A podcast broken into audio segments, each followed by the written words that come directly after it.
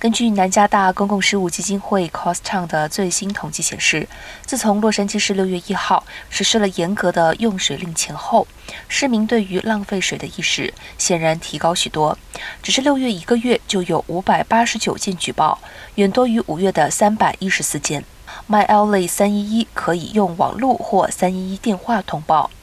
透过市府 MyLA 三一一平台通报的总数，但是今年上半年就已经达到了一千六百四十三件，较去年同期七百五十二件增加一倍有余。水电局发言人 Alan Chen 表示，市府对市民重视浪费水源的现象感到欣慰，凸显了越来越多的民众了解到干旱的严重性，主动节水并通报滥用。